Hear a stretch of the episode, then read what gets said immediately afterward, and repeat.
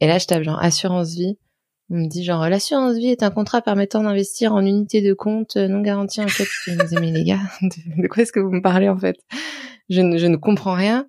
Je me dis je vais chercher unité de compte. Je vois unité de compte est un support, un véhicule d'investissement permettant d'investir. Mais juste je parle pas votre langue. En fait, à chaque fois que tu cherches un mot, tu, tu trouves des nouveaux mots. En fait, c'est ça, un mot dans la phrase que tu comprends.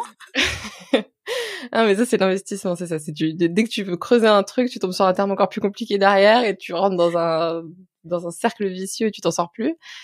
Parce que tu tombais sur les sites des professionnels en fait, c'est pour ça donc eux ils parlent en jargon.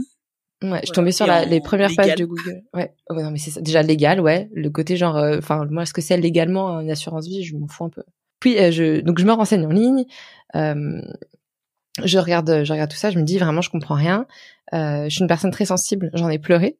j'étais sur mon canapé. J'étais ah, non, oh, ça c'est oh, mon côté, euh, mon côté hyper sensible. Vraiment, je me suis dit, je, je, ne, je me sentais tellement mal. Et en fait, je me rappelle me sentir. Je me disais, mais en fait, c'est moi qui suis débile, tu vois. Genre, euh, hmm. il y a tous ces articles qui disent, qui, qui, expliquent. Je me dis, tout le monde comprend sauf moi. Est-ce, que c'est moi le problème? Est-ce que c'est, enfin, pourquoi est-ce que j'arrive pas à, à, faire ça euh, personnellement? C'est, c'est, ça doit, ça doit venir de moi.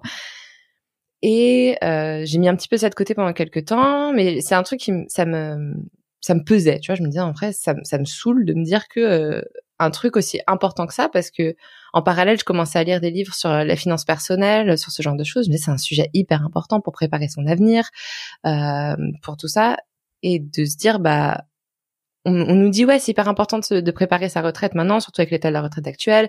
C'est hyper important de bien euh, placer son argent et tout, mais d'un côté tu veux aller le faire et tu trouves rien de simple.